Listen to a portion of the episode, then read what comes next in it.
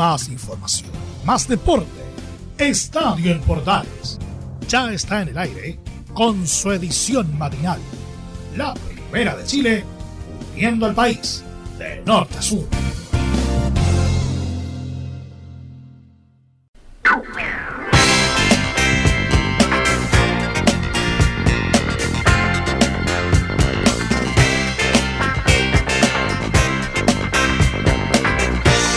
Hola, ¿qué tal? Bienvenidos a una edición especial de Estadio Portales Edición Matinal. Obviamente, no tan especial porque es de día martes, típica, pero especial porque ya va terminando esta primera parte del campeonato y por supuesto que vamos a estar entregándoles detalles respecto de lo que ocurrió con esta primera parte del torneo, donde en la última fecha hubo dos partidos que se jugaron en jornada de día lunes y que les vamos a pasar a detallar a continuación. Colo Colo y Ñublense firmaron un pálido empate que los mantuvo en el liderato, 0 a 0, y también empataron por el mismo marcador los eh, elencos de Everton y O'Higgins de Rancagua en el cierre de la primera rueda del torneo, que encuentra a Colo Colo puntero del campeonato. ¿Mm? A mí no me gusta decir campeón de invierno porque no dan copa, no dan nada por eso, así que por lo tanto es un eufemismo de algunos ¿ah? y que no es un eufemismo general. Así que dejamos la idea de que Colo Colo solamente es puntero en la tabla al término de la primera parte del campeonato y nada más que eso. Vamos a estar entregándoles también información de polideportivo, entre ellos, por supuesto, lo que tiene que ver con eh, que Rusia suspendió al DT que profirió insultos racistas a voleibolista cubana. Atención. Y datos como por ejemplo que Checo Pérez ingresó al selecto grupo de mm, latinoamericanos que ganaron en Mónaco en la Fórmula 1. Mito Pereira cerró séptimo su participación en el Charles Schwab. Interesante torneo ese, el Charles Schwab, que no deja de ser tremendamente interesante que ellos vayan entregando su mejor performance en torneos como este, porque el Charles Schwab es un torneo con bastante pergamino, con bastante pedigrí. Entonces, en ese mismo contexto, es importante destacar que lo que va haciendo Mito Pereira en el PGA es mucho, mucho más importante de lo que muchos creen. De eso y mucho más Hablamos en esta edición de Estadio Portales y la versión matinal, acompañados por eh, varios, obviamente, artistas de alta alcurnia musicalmente hablando, como por ejemplo el señor Stevie Wonder y su Part-Time Lover.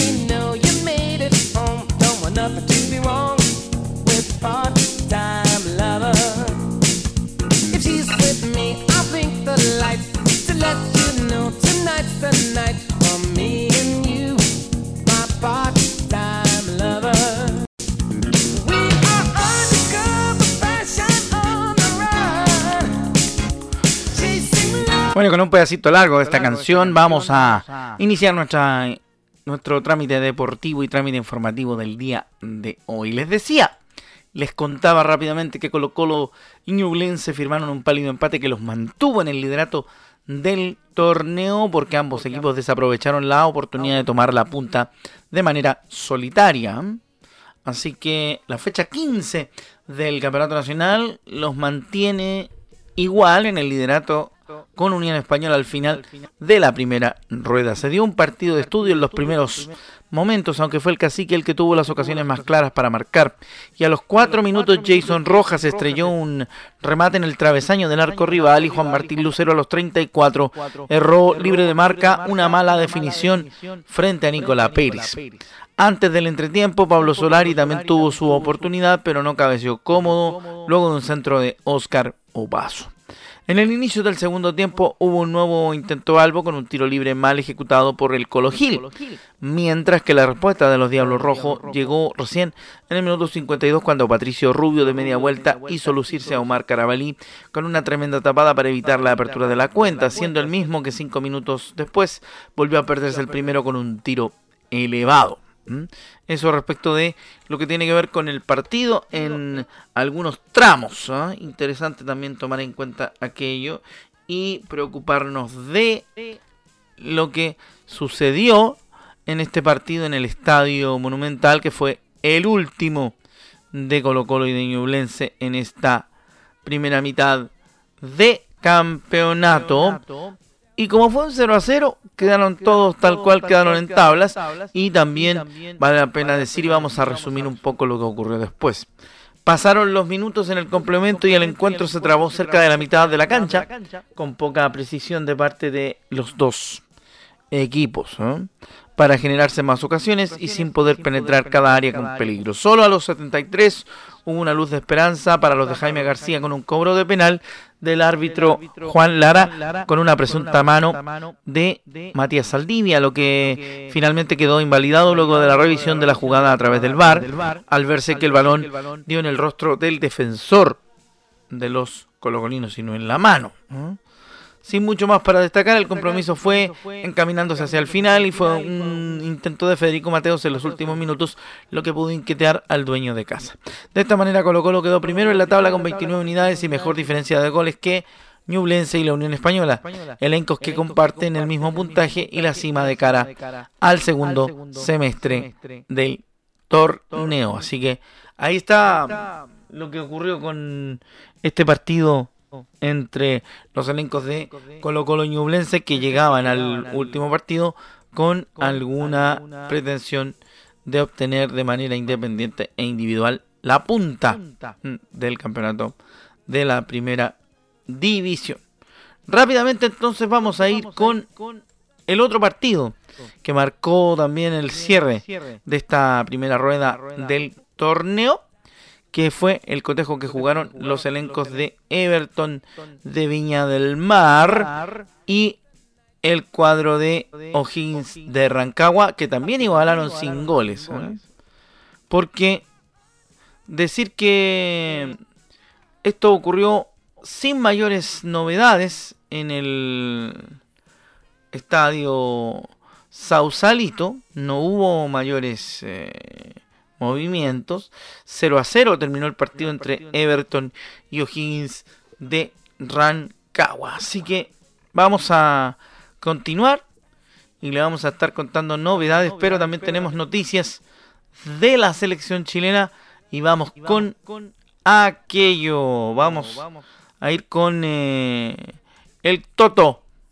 Berizo, tenemos, claro, tenemos declaraciones de Berizo y lo vamos a escuchar a esta hora de la mañana, a esta hora de la jornada, para revisar lo que dijo Toto en declaraciones a la prensa.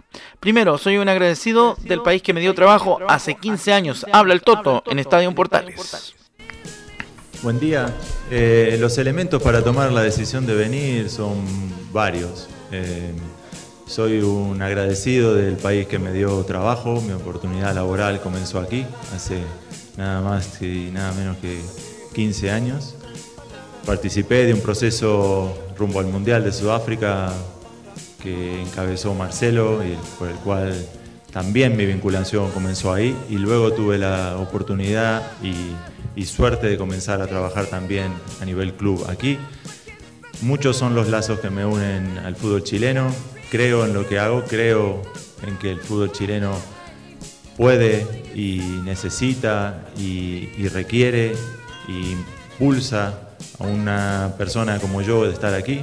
Ahí está la primera de eh, Toto Berizo que obviamente también entrega sus sentimientos a la hora de, de poder eh, plantear la razón por la cual está de vuelta en nuestro país, la razón por la cual está nuevamente trabajando acá en Chile, muy contento de volver, por lo que podemos recoger de, de lo que plantea Toto en el primer audio, en, la en el primer rescate de la opinión de Toto Berizo. Creo que todos los jugadores y están todos invitados a participar en este proceso. Escuchamos a Berizo en Estadio Portales. Para mí es eh, un elemento importante encabezar la conducción de un equipo en el que creo, con futbolistas en los que creo, de una edad, de otra, eh, a los que habrá que prestar mucha atención, a los que necesitaremos a todos, y esta es una invitación también para todos los futbolistas que juegan en el país y que juegan fuera. Mi responsabilidad es observarlos y elegir a los mejores. Todos están invitados a participar de este proceso y me trae aquí el agradecimiento a un país que me dio trabajo y a una visión de futuro profesional y de trabajo en la que creo y que voy a desarrollar. Qué grande el Toto con la humildad que asume este compromiso con la selección chilena y esperemos que el compromiso también sea de parte de los futbolistas ¿eh? que lo van a acompañar en este camino a una nueva situación mundialista, a una nueva oportunidad de llegar a una Copa del Mundo.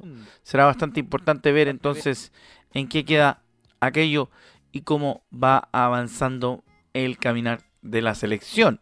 Porque recordemos que Berizzo se va a hacer cargo de los partidos de la gira asiática que tendrá la Selección Nacional de Fútbol muy pronto dentro de la próxima semana. Sobre los ciclos también habló y sobre las renovaciones también tiene su punto de vista. El Toto, Berito, el Toto Berizzo lo escuchamos en Estadio Portales. Puede ser similar, sí.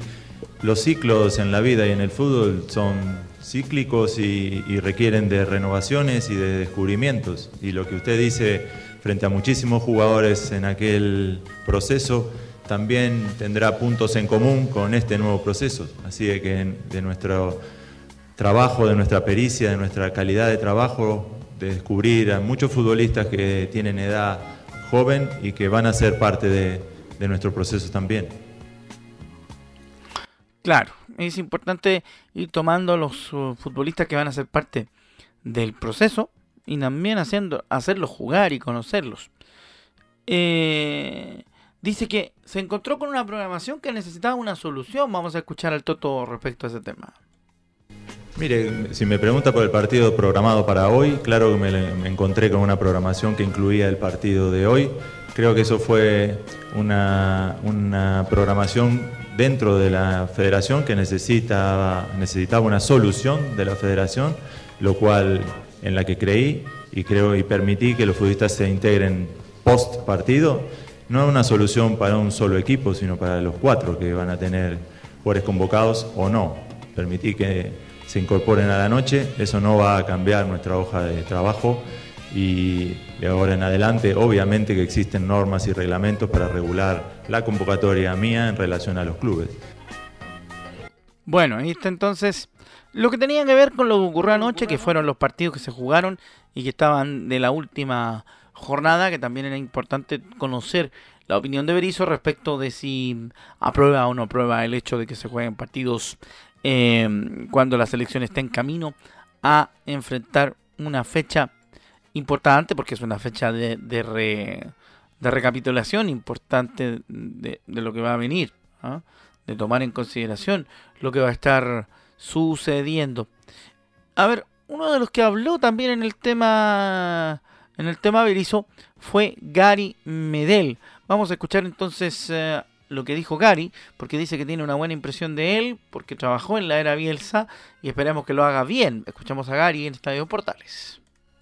No, bien, yo tengo buenas impresiones porque trabajé con él con, cuando estaba en la era Bielsa, que era un hombre con ideología clara. Espero que si es que llega él, que, lo haga bien, que, que saque buenos jugadores, una proyección, así que esperemos que lo haga bien para la selección. Obviamente que el nombre sí, ha estado por Europa, estuvo en la selección de Paraguay y obviamente ahora tiene que demostrar todo lo que sabe, dar todo lo mejor para la selección, que es lo importante, lo que queremos nosotros a futuro. Nos metemos en el momento polideportivo de nuestro programa del día de hoy. Rápidamente vamos a contarles que Boston Celtics le ganó a Miami Heat y jugará ante Golden State Warriors la final de la NBA, que comenzará el día 2 de junio en San Francisco. El quinteto de Massachusetts se convirtió en el campeón, se convirtió en el campeón de la conferencia del Este. ¿eh? Porque los Bolton Celtics se coronaron campeones de esa conferencia y jugarán las finales de la NBA ante Golden State Warriors tras vencer por 96 a 100 en el séptimo partido de la serie ante los Heat en Miami. Los Celtics que tienen históricamente 17 anillos de la NBA no llegaban a las finales desde 2010 cuando perdieron ante los Lakers de Los Ángeles. Pese a que Miami contó con el poderío ofensivo de Jimmy Butler, el mantequillero, el eh, que se le denomina el eh, mayordomo, Butler, por el aquella vieja palabra. eh, británica que significa mayordomo, con 35 puntos. No pudo ante el equilibrado juego de Boston, que sumó 74 puntos en solo tres jugadores. Jason Tatum, que tiene 26, Jalen Brown, 24 y Marcus Stewart con 24 también. En la definición por el título, los Celtics enfrentarán a Golden State Warriors, que se impuso por 4-1 en la serie del oeste ante los Mavericks de Dallas. El primer encuentro de las finales se jugará el jueves 2 de junio en la cancha de los Warriors en San Francisco, California. Así que será bastante interesante seguir la final de la NBA, de la cual también usted tendrá antecedentes, por supuesto, en Estadio Portales y sus ediciones.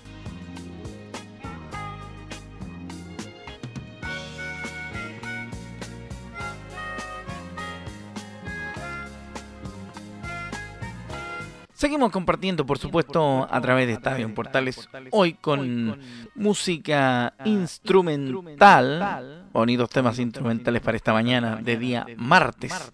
Vamos de a poco cambiando, por supuesto, nuestro plano deportivo, plano informativo y también, por supuesto, también entregándoles alguna que otra cosa, algún otro que algún alguno que otro detalle distinto en este Estadio Portales edición matinal que hoy se produce desde MD Sports para todo para toda la red de Estadio Portales por una cortesía de los amigos de reparacionlaboral.cl toda la ayuda que usted necesite si es que quiere demandar a su empleador o tuvo un accidente por culpa de la negligencia o mal actuar de su empleador y cree que merece compensación, comuníquese con reparacionlaboral.cl y tendrá toda la información y el apoyo que necesita, porque reparación laboral te ayuda cuando realmente lo necesitas.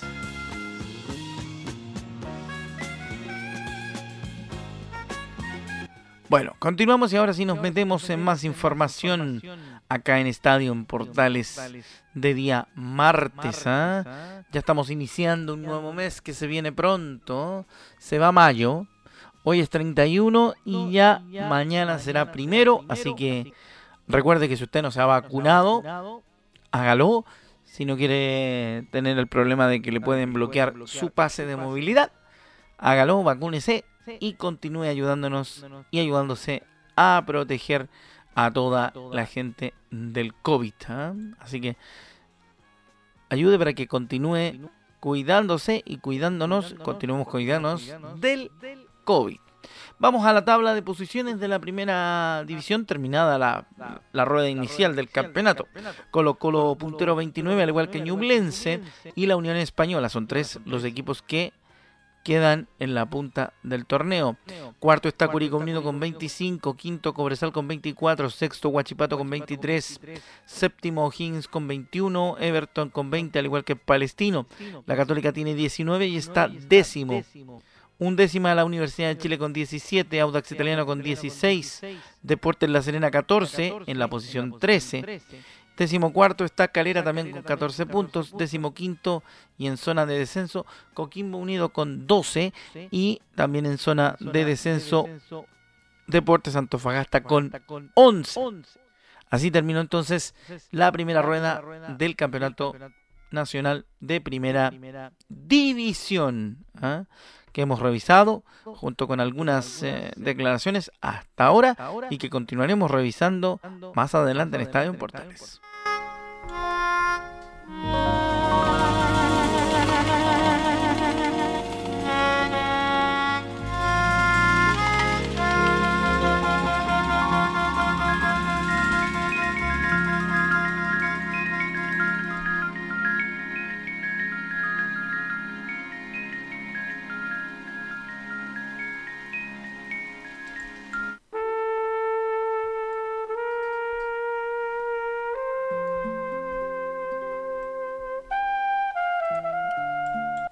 Con la música de Chuck Mangione y su Feels So Good, y nos trae más de algún recuerdo alguno por acá, en la producción de este programa por lo menos, vamos a continuar con más de Estadio Portales a esta hora para todos ustedes en la información y por supuesto también la compañía en nuestra edición de hoy martes. ¿ah?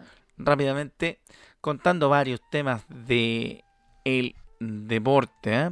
Rusia suspendió al técnico que profirió insultos racistas a beisbolista cubana. ¿Por qué de nuevo bloqueas a esa mona? le gritó a una de sus jugadoras. El Comité Ejecutivo de la Federación Rusa de Voleibol suspendió este lunes por dos años a Andrei Voronkov, entrenador del Lokomotiv, por proferir insultos racistas contra la cubana Ailama Cese Montalvo, jugadora del Ural Cocha de, Yekaterinburgo. hasta me cuesta el ruso. El Comité Ejecutivo de, ratificó la decisión disciplinaria de la Federación Rusa de Voleibol. Voronkov será suspendido por dos años de todos los torneos, afirmó el secretario de la Federación, Alexander Yamenenko, citado por la agencia oficial TAS. La suspensión se extiende no solamente a los eventos de la Federación Rusa de Voleibol, pero no podemos prohibirle que entrene. No podrá estar con los deportistas en el banquillo durante los partidos, añadió el dirigente deportivo, al señalar que Voronkov podrá apelar esta decisión a un plazo de 10 días. El escándalo estalló el pasado 12 de mayo durante un tiempo muerto de un partido entre ambos equipos, cuando Voronkov le dijo a una de sus jugadoras en un partido televisado, ¿por qué de nuevo bloqueas a ese mona? La frase fue captada en directo por las cámaras de televisión, lo que provocó un gran escándalo, pero el entrenador nunca ha llegado a disculparse pese a la insistencia del Ural Cocha de Ekaterimburgo. Según informó el diario Sports Express, Montalvo abandonó el club en el que se había convertido en una de las estrellas del campeonato ruso. Tras el incidente, instituciones y personalidades rusas exigieron disculpas al entrenador.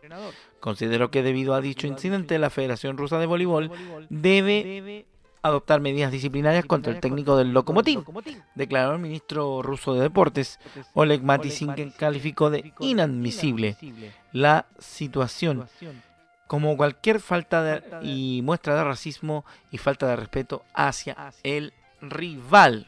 Así que hay que tener cuidado con lo que uno dice, ¿eh? sobre todo que se puede, se puede considerar eh, tema de racismo, aunque sea dentro de, dentro de un contexto deportivo. Hay que tener mucho cuidado con aquello.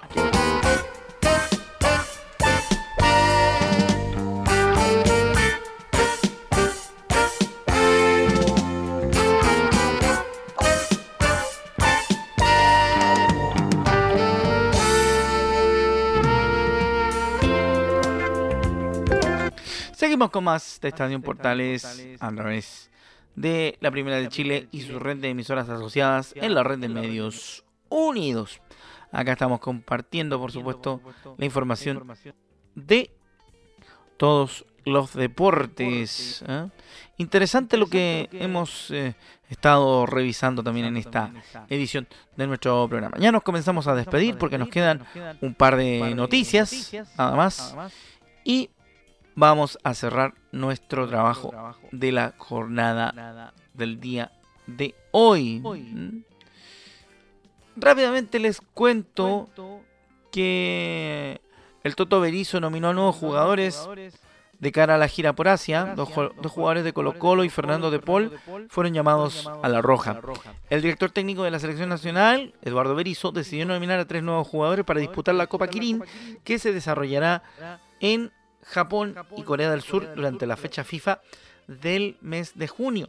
Por medio de un comunicado, La Roja oficializó los llamados de los laterales de Colo Colo, Óscar Opaso y Jason Rojas, los que deberán sumarse al plantel que comenzó a trabajar en esta jornada. Por otro lado, el Toto, según información a la que tuvo acceso esta producción, nominó a Fernando De Paul, algo que se espera que sea ratificado en las próximas horas, aunque el portero no fue citado al último partido de su equipo Everton de Viña del Mar. De esta forma se completa la lista de jugadores que viajará a disputar los duelos ante Corea del Sur y el ganador del partido de perdón, Corea del Sur, Túnez y el ganador del partido entre Japón o Ghana. Así que será bastante interesante entonces estar atentos a esta, a este periplo de la Roja, justo en tiempos en que se cumplen los 60 años del Mundial de Fútbol que se disputó en nuestro país en el año 1900. 62. Nosotros nos despedimos. Gracias por su compañía, su sintonía en esta jornada. Recuerden ustedes que este programa en vivo a través de portales, en vivo a través de nuestra red de medios unidos y también, por supuesto, en la Deportiva de Chile, Radio Sport. Pero a partir del mediodía, si que usted se lo ha perdido, puede volver a escucharlo. Que tenga un bonito día, que tenga una bonita jornada, un gran abrazo y un buen fin de mes. Y mañana partimos el mes con toda la onda. Bueno, nos despedimos de Portales. Ya viene Portaleando la Mañana junto a Leonardo Mora. Que le vaya bien. Un abrazo y muy buen día.